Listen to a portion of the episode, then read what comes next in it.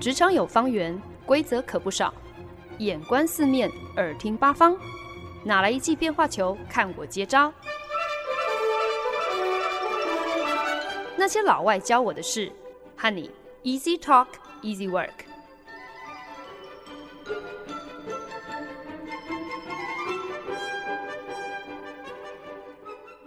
您现在收听的是《那些老外教我的事》，我是节目主持人焕恩。不久之前呢，电商龙头老大 Amazon 亚马逊莫名其妙的惹出了一个争议哦。Amazon 它悄悄的撤换了他们才刚刚上架不久的一个全新 APP 的图案。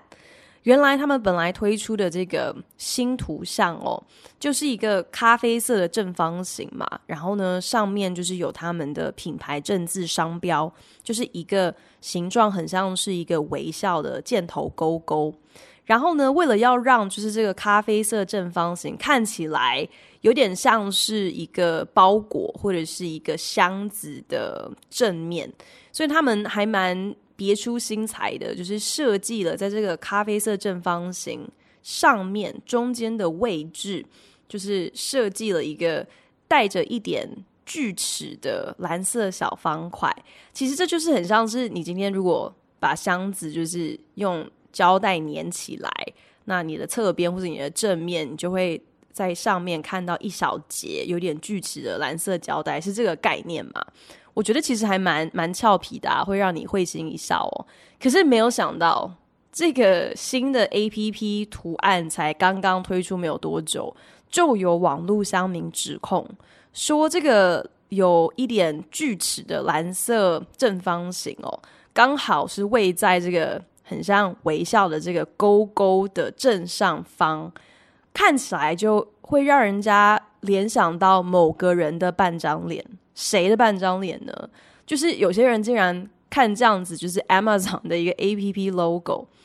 会联想到是希特勒的小胡子。哇塞！我真的只能够说，网络上真的有太多太多那种想象力，还有联想力，真的都是超越凡人能够理解的人哦。那偏偏网络本身的存在呢，等于就是免费的。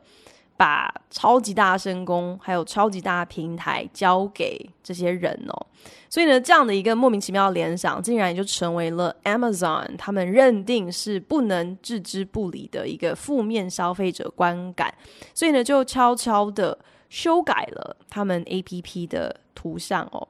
把那个带有锯齿的蓝色小方块，因为看起来会让人家联想成是希特勒的胡子嘛，那我们就不要有锯齿，因为是锯齿看起来像胡须，根本就不像。可是 anyways，所以他就把这个有锯齿的蓝色小方块改成是有点像是一个便利贴的角落，有这样稍微掀起来的一个蓝色小方块。就算是蛮顺利的解除了一个莫名其妙又莫须有的 logo 争议。男人嘴唇上留着一小撮方形的小胡子，好像就这样子很莫名其妙，但是又永垂不朽的跟希特勒画上一个等号。好像只有纳粹支持者才斗胆有这样的一个审美观，会想不开想要留这样子。的 style 的胡子哦，哎，可是想当年喜剧界的泰斗卓别林先生，他也是就是留这种方形小胡子的代表人物哎，怎么大家不会去把这个胡子，把 Amazon 的这个 APP 的图像去跟卓别林做一个联想啊？哎，可能。杀人如麻的这个恶名远播，还是比娱乐大众，然后替大家能够带来欢笑，好像更能名留青史，更能让人印象深刻哦。OK，好，其实呢，以上这一切只是一个很迂回的开场，要来跟大家分享，就是本周。啊、我们的节目企划职场开麦啦来到了第十，也就是最后一个单元。那刚好呢，我就是要来带大家一起来看卓别林的经典默片，一起来学打怪。一九三六年上映的《Modern Times》摩登时代是卓别林自编自导自演的代表作之一。虽然呢，有声电影其实在二零年代就已经问世了，可是呢，《摩登时代》这部电影却仍然是以黑白默片的方式呈现。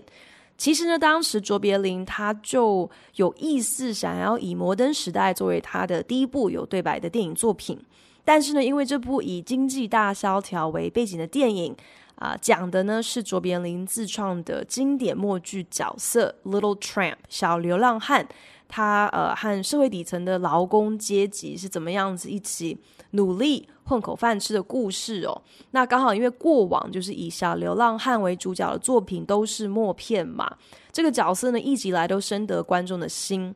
那卓别林呢也就因此有意识到，就想说，如果我今天忽然让小流浪汉破例在荧幕上开口说话了，这恐怕呢会坏了小流浪汉这个角色在观众心目当中的那种独特魅力哦。所以呢，最后呢还是很明智的选择，仍然是以默片的方式来完成了《摩登时代》这部电影。这部片子呢，同时也是 Little Tramp 小流浪汉这个虚构角色的呃，算是告别作啦，或是毕业代表作哦。嗯所以呢，在这个整个电影当中呢，卓别林等于是替就是由这个小流浪汉这个角色而生而红起来的这种夸张肢体喜剧戏路画上了一个完美的句点哦。也因此呢，《摩登时代》长达九十多分钟的片长，其实花了蛮多的时间，就是在呈现卓别林最擅长的搞笑套路，不外乎呢就是呃。那种跌跌撞撞的男主角，常常会莫名其妙，就是一直不断的闯祸出包啊，要么就是自己撞到头啊，或者是跌倒，不然呢就是好像无心也没有怎么样，就会把比自己看起来更高大、更凶狠的路人惹毛这样。可是呢，今天之所以选了这部黑白默片作为职场开麦拉的最终单元，当然是因为这部可以说是职场电影的鼻祖的电影，它。并不只是一部好像你傻笑九十分钟的无脑电影哦，啊，它其实呢是卓别林对于社会体制、对于工业化、现代化、科技化等等这种当代趋势做的一个时代针编哦。那这其中当然也有蛮多值得我们偷学的一招半式，可以助我们职场打怪啊，能够像他所诠释的这个小流浪汉一样哦，能够越挫越勇。电影一开始的第一个画面呢，就是一大群羊挤成一团的往同一个方向这样子盲目的前进，然后下一个画面呢，就切换到大城市当中从地铁站涌出来的人潮啊，斑马线上头的人头钻动啊，这种画面的对比还有切换，其实就是很直白的传达了卓别林对于。现代都会人那种汲汲营营的生活的一个一个观点嘛，如此直截了当的一个譬喻哦。英文有一个说法就叫做很 on the nose，因为就是你沾到鼻子上的东西，真的就是呃是人家可以一目了然，全部看在眼里的哦。所以等于就是在暗讽，可能也不是暗讽，应该是明喻这些。汲汲营营的都市人，就像羊群一样，就是盲目哦。那卓别林所饰演的小流浪汉，他在电影当中呢，是一个钢铁工厂生产线上的作业员之一，每天呢没日没夜的在前线重复着同样的工作。老板为了要极大化利益嘛，当然就是罔顾劳工权益，成天就只是想着要怎么样子提高效率，一味的。加快机器运转的速度，也不管这些劳工他们的体力早就已经透支了，完全跟不上。卓别林就讽刺工业化和现代化背后，呃，对于盈利的这个盲目追求哦，到头来呢，竟然是劳工用自己的生命、自己的精力在付上代价。电影中甚至呢，有商人。跑来向这个钢铁工厂的老板推销一款自动喂食机哦，就是标榜说，你今天把这个机器可以架在员工的这个脸前面哦，就可以自动喂食生产线上的作业员。那么你工厂连午休时间都可以省掉了，劳工可以一边被喂食一边继续做工，不用停下来休息哦。小流浪汉呢，就好死不死被选中做这个机器的白老鼠，来试试看这个自动喂食机到底有没有效。那在测试当中呢，这个机器呢不小心就走火故障了。那被绑在喂食机器上动弹不得的小流浪汉，就落得被这款秀斗机器又是蛋糕砸脸，又是被热汤浇的一身湿的这样的一个狼狈下场。那这个过程当中呢，不管是工厂的老板还是卖机器的商人，对小流浪汉的这种很惨的，等于是被被机器霸凌的处境，完全的无动于衷哦。这当然又是一个非常 on the nose，很在鼻头上的一个名誉，一个譬喻哦，就是在争辩着那个年代劳资之间存在一个很悬殊的权力关系。然后，当然还有就是点出来企业主对于基层劳工权益的不屑一顾。Modern Times 其中最为经典的一个片段呢，就是小流浪汉走火入魔似的，想要加快他的作业流程，急着想要能够跟上生产线，根本已经不是人能够配合的这个速度哦。结果呃，就不小心一头栽进了机器里面，然后被碾进了机器的齿轮之间哦，转了一大圈才又重见天日。那即使这么一部就是三零年代的黑白默片，讲的是劳动阶级的一个职场生态，但是我觉得它仍然呼应了一个直到今天哦，仍然是不分行业都。都存在的一个不争事实，就是大部分的人真的不过就只是公司机器当中的一颗小螺丝钉，也就是英文当中所说的 “a cog in the machine”。“a cog in the machine” 这么一个说法，真的是完美诠释一种随时都可以被取代的劳碌命哦。毕竟螺丝钉啊，或者是呃小齿轮啊。这都是很稀松平常的零件嘛，你今天坏了一个，弄丢了一个，你就随便再找一个，都是可以递补上的。所以新的旧的根本也无关痛痒，完全没有分别哦。这样的一个感慨，就算你今天不是生产线上的作业人员，相信我们大家应该都是蛮有共鸣的。这是一个我们共同能够呃有经历过，或者至少能够一起想象的一个焦虑还有无奈。而从那个年代开始呢，小小螺丝钉就明白，今天如果想要能够让自己的声音被听见，往往呢，你就只能够诉诸罢工这么一条路了。但是经济萧条，诶，你可能就算有饭碗，都不见得有把握能够温饱了。而且在当时的情况是，失业率居高不下，然后社会福利有跟没有是一样的，完全没有办法提供太多的援助，甚至可能。会成为是另外一种的的迫害哦。那在这样的一个困窘之下，又有多少人有骨气，或者是有这样子的一个气魄，会选择罢工来争取权益呢？在这边真的不得不说，就是影片当中所描绘的那样子的一个困窘哦，呃，特别是像是社会体制的迂腐啊，劳资关系的不对等，经济。困顿失业的苦命人是如何在社会底层挣扎？诶，事隔将近百年，到今天来看，我刚刚讲的这些东西好像仍然适用。诶，我们在啊、生活当中的那种辛苦还有无奈，仍然是天天都在上演的。所以，即便是三零年代的黑白默片，至于二零二一年的今天，完全。不脱节，毫无违和感，难怪《Modern Times》真的堪称是卓别林的巅峰之作。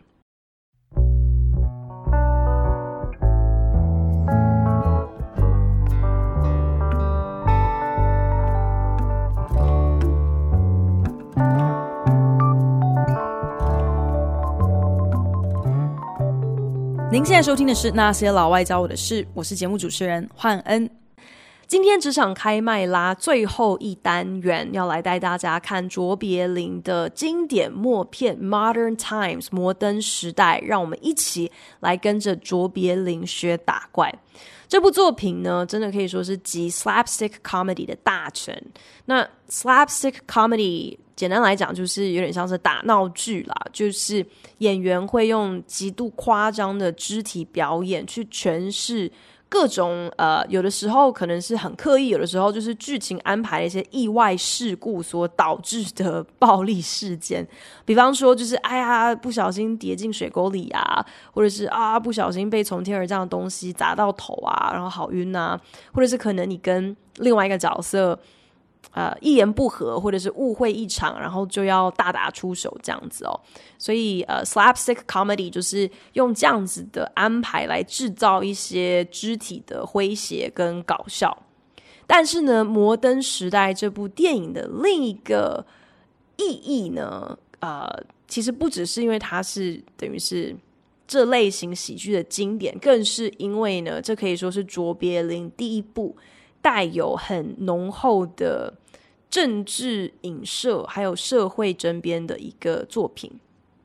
那《Modern Times》片中呢，以社会底层小人物的生活视角作为出发点，用很夸大的手法去刻画劳工的不公平待遇。那也有穿插一些劳工罢工啊、上街示威的剧情。剧中主角小流浪汉 Little Tramp 甚至阴错阳差被误认是。组织劳工上街抗议的共产党领袖而被警察抓去关哦，所以呃很有趣的是我后来在做功课的时候也发现，这也是为什么这个电影曾经一度被贴上是亲共的标签，当年甚至被德国纳粹党列为禁片哦，就生怕有人看了这个电影之后可能会因此对共产党产生好感哦。那在观看《摩登时代》的过程，我学到的第一个重点就是，就算你不过就只是公司机器当中的一个小螺丝钉哦，你都要知道如何在工作上头可以展现你的我们叫做 POV，就是你的 Point of View，你个人的一个独特观点。就好像对卓别林来说，他在《摩登时代》之前，他以小流浪汉这个角色已经。出演过好几部就是叫好又叫座的黑白默片了，所以你要再推出另外一部搞笑的打闹剧，对他来讲根本就是易如反掌哦。嗯，可是呢，他却选择用自己最擅长的媒介制作出一个，当然仍然是娱乐性十足，却同时也能够明确的传达他对于政治、对于社会观感的作品。我在想，我们在职场上，在生活当中，无时无刻不是在寻找某种意义吧？就是会觉得，如果今天就只有一成不变的日子，会过得很无聊；然后，如果是一成不变的工作，会让人精神很萎靡。但是，你今天如果真的是想要在生活上或者是在工作上能够求新求变，求任何的不同。我觉得我们必须要先培养出自己能够对事情有独到观点的能力。那说要鼓励大家能够有一个 POV，有一个观点，今天不是好像在鼓励你随时随地都要天马行空的去彻底推翻掉公司可能行之多年的一些 SOP 哦。嗯，我觉得重点是。在每一件交给你的工作上，我觉得其实它都是一个机会，是一个你应该要把握住，能够主动提出一些你自己想法的机会，而不是脑袋空空的去等待别人就是给你一个指令，你才一个动作。那我当然也知道，有的时候，即便你再怎么样子积极主动，再怎么样子有想法，可能结果也不见得好像是。呃，很有成效，或者是立马你上头主管就看见你就更赏识你，然后就马上给你加薪升官哦。所以可能很多人会觉得，诶，其实，在职场上，如果你太积极、太主动，其实都是吃力不讨好的事情。今天我拿多少薪水，我就做多少事情，我就付出多少的心力。那我也承认，其实自己也很常就是会流于这样子比较消极的态度哦。所以呢，在这边是鼓励大家，也是鼓励我自己，对于自己的工作要更积极主动，更有想法，不是求被别人看见，不是希望做这样子的事情就可以升官然后加薪哦，而纯粹只是让自己的工作心态有一个转变。如果今天主管丢一个很鸟的差事给你，或者是是给你一个你可能闭着眼睛在睡梦当中都能够轻松完成的任务，与其去花那个时间抱怨主管他是大材小用啊，为什么老是派这么愚蠢，然后根本不需要用脑的事情给你去做啊？其实我觉得我们可以转换我们的态度，诶，把这个当成是一个可以让你。做出自己的风格，做出自己的想法的一份任务。如果是用这样的一个态度，那么在一成不变当中，其实你仍然是能够给自己设定一个新的挑战的。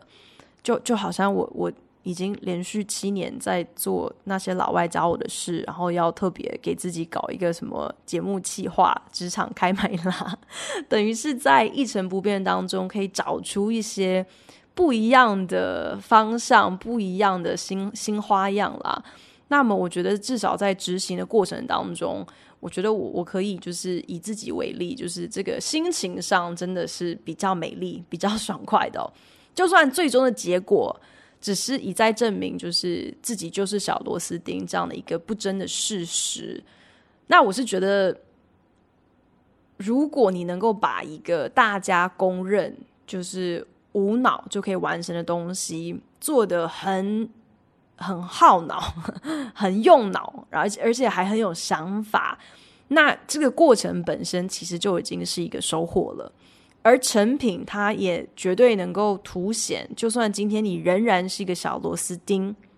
你也是一个有主见、有想法、更有执行能力的小螺丝钉，肯定要比其他那些只知道一个萝卜一个坑的抛弃式零件更派得上用场。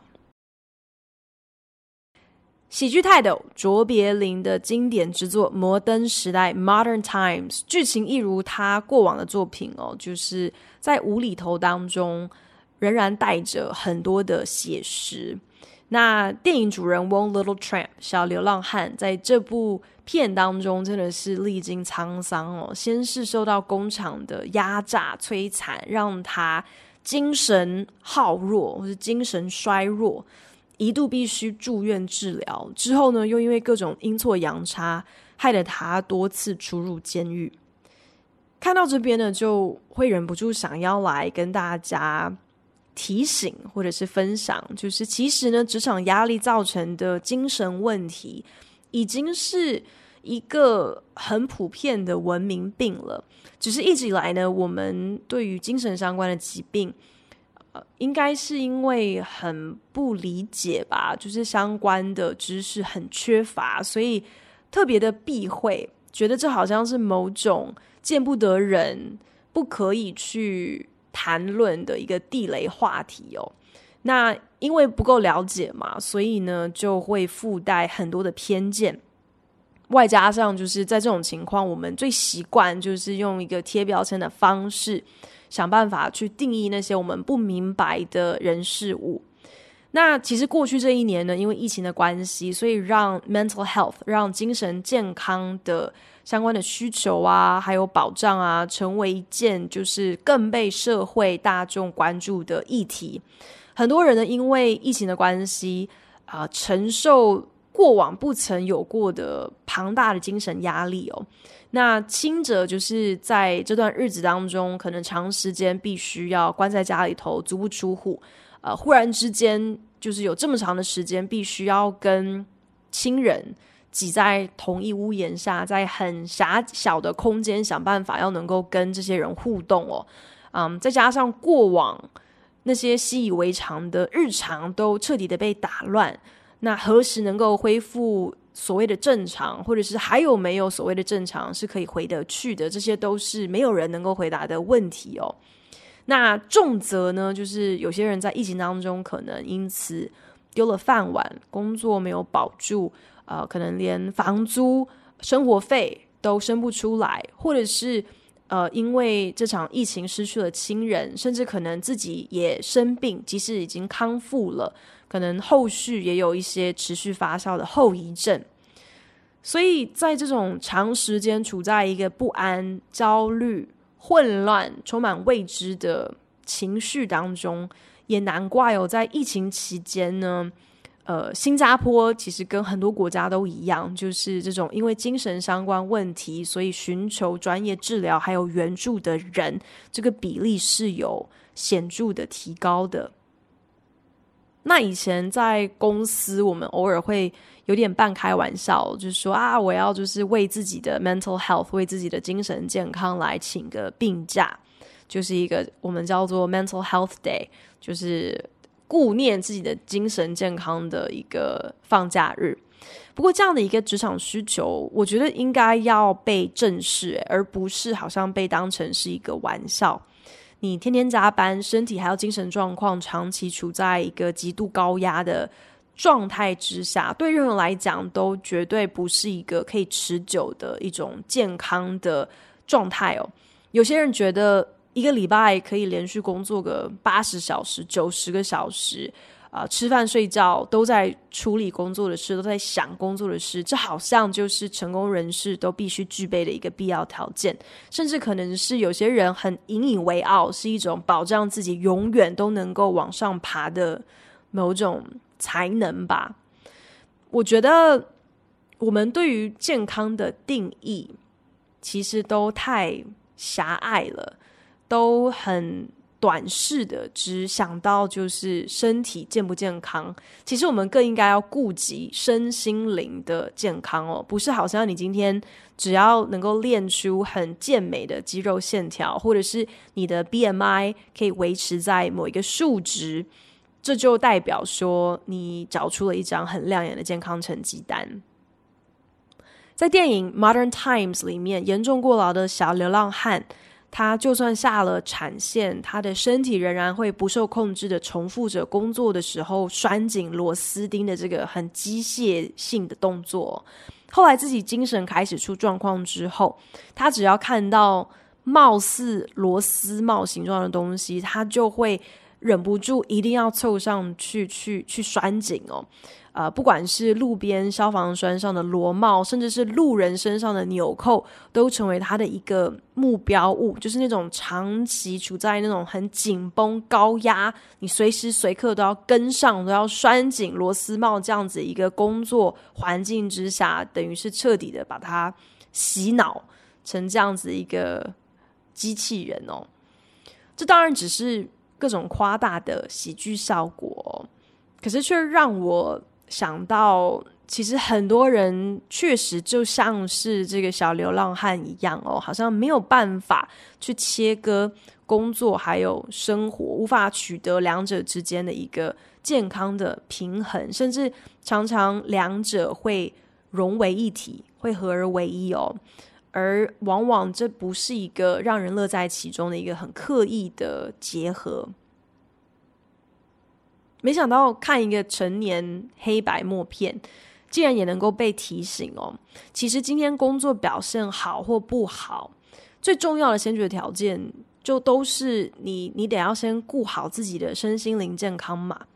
是否认真看待员工身体还有精神上的健康，我觉得这也是一个可以来判断公司好坏的指标哦。看看这间公司是不是呃会鼓励。员工要适时的休假，甚至能够体谅员工有的时候他们需要的医疗资源，或是需要的一些关心，并不限于身体上病痛的治疗而已。当然，这样的权益，我觉得就像所有其他的东西一样，必须是在一个互相尊重、互相信任的前提之下，才能够。正常的运作而不被滥用，不然真的人家给你方便，你把它当随便哦。嗯，明明可能你的身体无大碍，心情也好得很，还硬要就是把病假拿来当一般有薪假凑数，我觉得这样就真的太不上道了。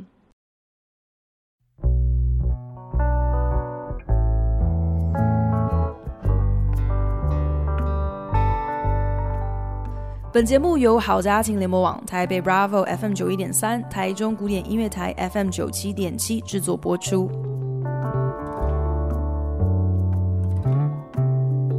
过去十个礼拜呢，借由节目企划《职场开麦拉》，跟大家分享了十部影视作品。那我自己在观影的过程当中呢，获得了一些职场打怪的智慧。啊、呃，记得呢，就是有跟大家聊到了，包括像是工作面试。应该要展现的关键特质啦，职场性别不平等的相关议题啊，如何扭转劣势，还有先天的限制，找到自己隐性优势的重要啊，以及能够搞定二老板还有猪队友的条件等等等。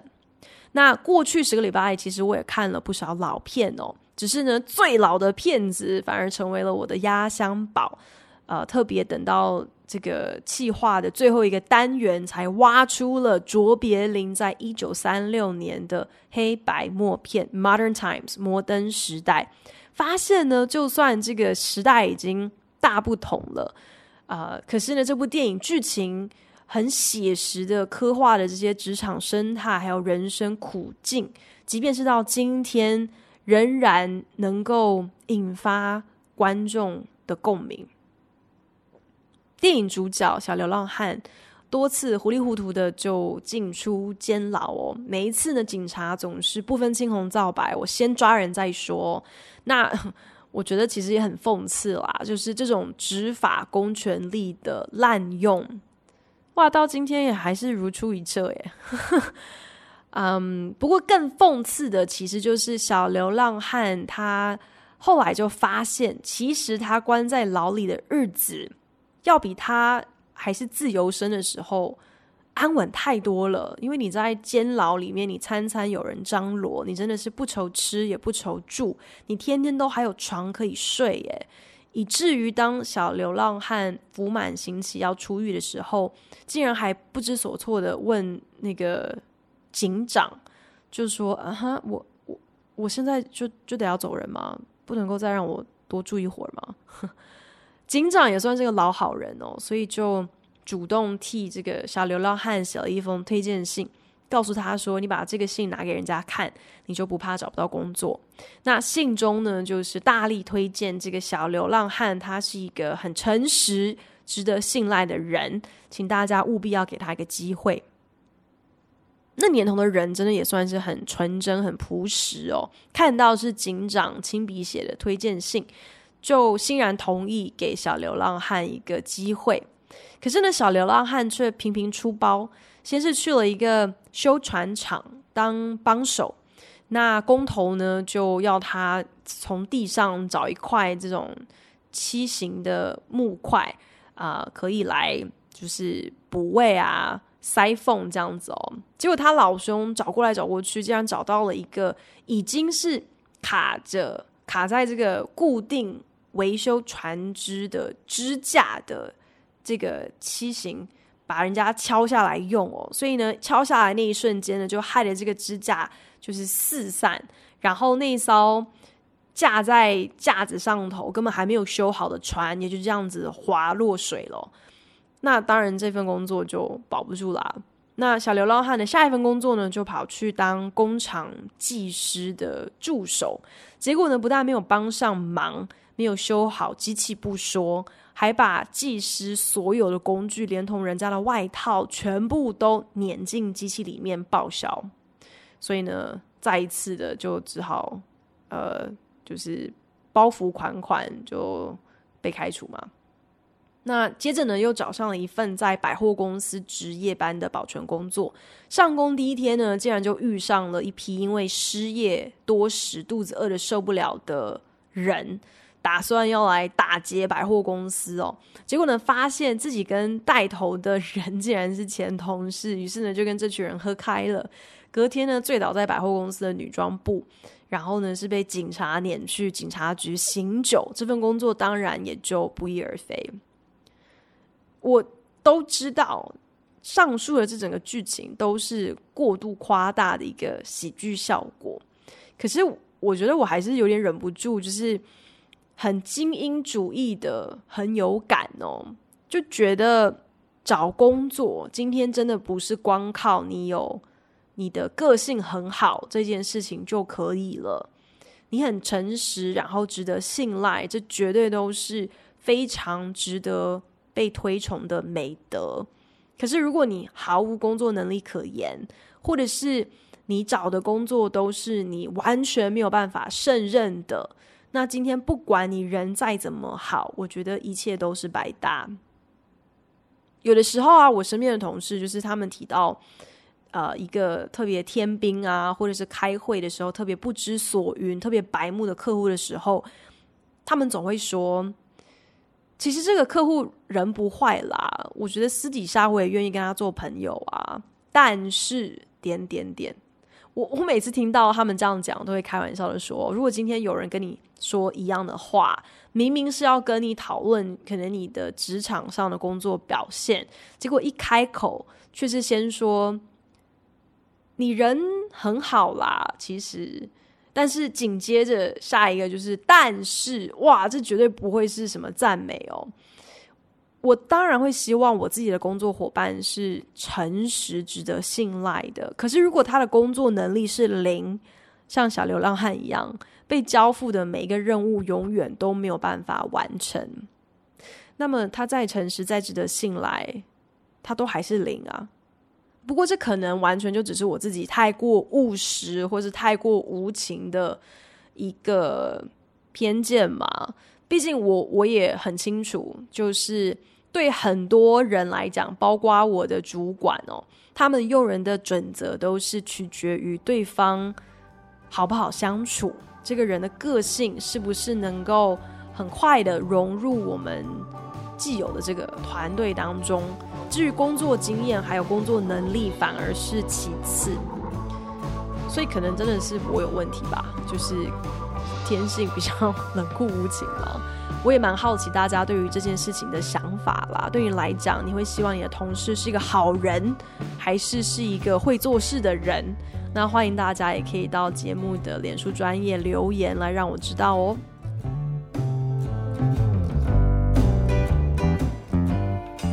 感谢您的收听。如果您对那些老外教我的事有任何的想法建议，我都非常欢迎你帮我到 Apple Podcast 打新评分，并且留言。也邀请你可以来订阅这个节目，不管你是用 Castbox、Spotify 或者是任何其他的 APP 平台，都可以找到我的节目哦。